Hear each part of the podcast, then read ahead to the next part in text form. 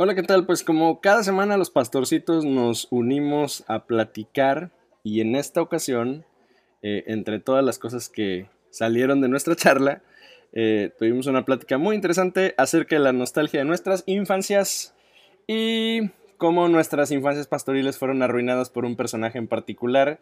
Entonces, eh, quiero compartir contigo un poquito de esta charla. Espero que te diviertas con nosotros.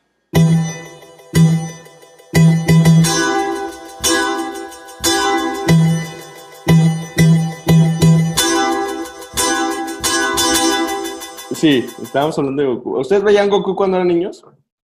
Sí. Yo, yo sí, pero no por, por tener permiso, sino porque mis, mis papás este, trabajaban todo el día, entonces yo lo podía ver.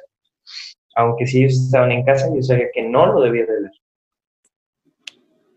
¿Tú veías Goku, Gustavo? Sí, yo sí lo veía. Yo, Dragon fíjese, Ball, por favor. yo, yo me Yo- yo- acuerdo. yo- Dragon Ball, Dragon Ball, Dragon Ball Z, Dragon Ball GT. Gracias. sí. Eh, Yo, yo me acuerdo del momento en el que este, supe de Goku. Es una memoria de mi infancia.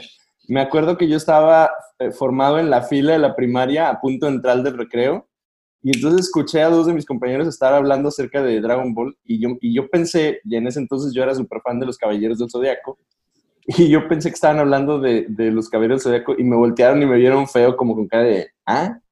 Y yo, entonces dijeron, no, ¿y, y dónde sale? Y ya me dijeron que salía en el 5 a las 3, creo que salía a esa hora. Entonces, Sí. Ese día lo recuerdo eh, como si hubiese sido ayer. Ese día llegué a mi casa, terminé de comer y a las 3 de la tarde puntualmente estaba sintonizado al canal 5 para empezar a ver Goku. Yo creo que iba empezando la serie, iba en, esos, en, los, en los capítulos aquellos de cuando este, apenas se encuentra con Bulma para empezar a buscar las, las esferas del dragón. Y a partir de ahí. Y el torneo de lucha y todo eso, fíjate que sí, es cierto. Son como que mis primeras memorias de, de Dragon Ball. ¿Qué les decían para no darles permiso de verlas? ¿Qué, está, ¿Qué estaba pasando en nuestras vidas en ese entonces que no nos daban permiso de ver Goku? Era del diablo.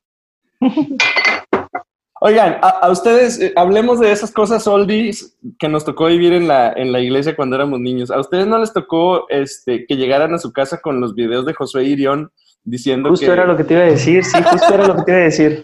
Cuéntanos. O sea, Josué Irión es el que arruinó mi vida, porque recuerdo el momento. Mis papás me prohibieron ver televisión. Te- Oye, yo tenía una colección muy chida, siempre he sido cinéfilo desde niño, y tenía una colección muy chida de películas de Disney, ¿no? De clásicas como El libro de la selva, El Rey León y todo eso, ¿no? Ajá. Y, re- y recuerdo que toda mi colección se deshicieron de ella porque era del diablo. ¿Sabes qué es lo más irónico de eso? La persona que nos llevó los videos, tengo bien claro quién fue la persona que nos llevó los videos de José Irión a la casa y que nos dijo que todo eso era el diablo, fue la persona que se quedó con mi colección de películas. pero entonces recuerdo que, y, y lo malo es que, este, o no sé si malo o bueno, pero, o sea, tú veías a José Irión y sí te parecía completamente razonable lo que te decía. Entonces sí, yo sí hasta le agarré miedo, ¿no? A, a todas las caricaturas y películas que José Irión recomendaba no ver. Sí. Fíjate que mi- mis papás nunca fueron tan así, y gracias a Dios. La única así que no nos dejaban ver era los caballeros del Zodiaco. Obvia, por obvias razones, ¿verdad? Zodiaco, etcétera, etcétera. Pero de ahí en fuera, no, nunca, no recuerdo que, que hayan sido tan así con... Bueno, si yo recuerdo que mm, eh, amigos le platicaban que, por ejemplo, lo de este, de pronto algo traían contra Winnie Pooh y no, no me acuerdo quién tenía un cobertor de Winnie Pooh y el, el cobertor se fue a la basura. Este, algo también así de Disney. Y pues no, la verdad es que, digo, gracias a Dios, mis papás nunca fueron tan, tan así. Tan extremos. En ese, Tan en ese entonces mi, mi mamá este, no era como tan asidua a la iglesia, yo sí iba. Entonces este, tenía como cierta flexibilidad. Como era el niño bueno que iba a la iglesia, este, entonces no me decían nada por ver a, por ver a, a los caballeros del Zodiaco, por ver a... por, por ejemplo, yo tengo un amigo aquí que, que él platica que, que él era súper fan de las tortugas ninja Entonces, y, y, a su iglesia cuando él, cuando él era como que niño, adolescente, no sé, no sé, porque tiene como, como cuatro años más que yo. Este, como que llegó alguien así con, con toda esa literatura de Josué Irión. Si, si, nos está oyendo Josué Irión, pues que nos disculpe, pero arruinó nuestra infancia. Este, que lo sepa, que lo sepa. Que eh, Dice que cuenta que, que, que, un día de repente llegó y su jefa ya se había tirado todas las tortugas niñas que tenía y muchos de sus juguetes. Y, y dice, ¿qué rollo? ¿Por qué? Que no le dio explicaciones ni nada. Este, que se enojó mucho. Imagínate, era un preadolescente el que le tira todos sus juguetes. Este, y ya pasaron los años, ¿no? A los años, este, cuando, cuando nació su primer, su primer hijo, este, su mamá llegó con, con, juguetes en Navidad con él. Entonces le llevó este, juguetes para, para, este, pues para, su, para su bebé y le llevó una tortuga ninja así grandota, como el tipo de colección que compró en el JCPenney. Entonces dice, ay, mira qué padre, es para el... No, este es para ti. Era la, la tortuga ninja de La Paz para, para que lo perdonara por haberle quitado sus, sus juguetes. Qué este, genial. Sí, entonces este, fue, fue muy, muy, muy no, a, mí, a mí no me regalaron un, a mí no me regalaron un Nintendo de la paz, ¿eh? Ni una colección de películas de la paz. Solamente me arruinaron y ahí me dejaron tirado.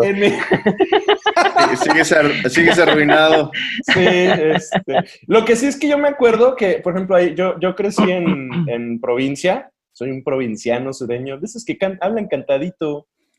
Y yo me acuerdo que allá no llegaban los productos de Bandai, que eran los que la, la que la compañía que comercializaba los caballeros, pero llegaban unas versiones chinas. Entonces yo sí compré como que el ave fénix y escorpión y alguien, alguien más debe haber comprado yo en este en, en juguete.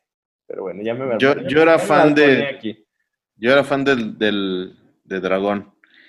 Entonces, este, ahí en la primaria vendían, vendían fotocopias de, los caballeros, fotocopias de los caballeros del zodiaco, para, pues obviamente para iluminar. Entonces yo tenía mi colección que compraba en 50 centavos, en 500, eran de 500 pesos antes. si les tocó también a 500 pesos o 300 pesos. Las, las fotocopias de, pues, este, tenía, tenía todos, eh, tenía Fénix, Pegaso, Cisne, Andrómeda, tenía todos, y yo los coloreaba y los tenía dobladitos guardados debajo del colchón para que mi hermano los encontrara. A, mí, yo, yo, compraba fuera de la, escuela las, pero las tarjetas. Este, eran como unas tarjetitas que, que pues, sí, como, como, como tarjetas de, este, impresas, ¿no? Sí, coleccionable. Coleccionable. Venían unas versiones muy extrañas de, de los dibujos. No, no, como que el, dibujante o el, el, que los hacía no estaba como, no era muy canónico, pero, pero las compraba y luego yo las redibujaba en mis, en mis cuadernos y demás. Pero bueno, dejemos de hablar de nuestra infancia trágica, este, destrozada por Josué Irión. Este.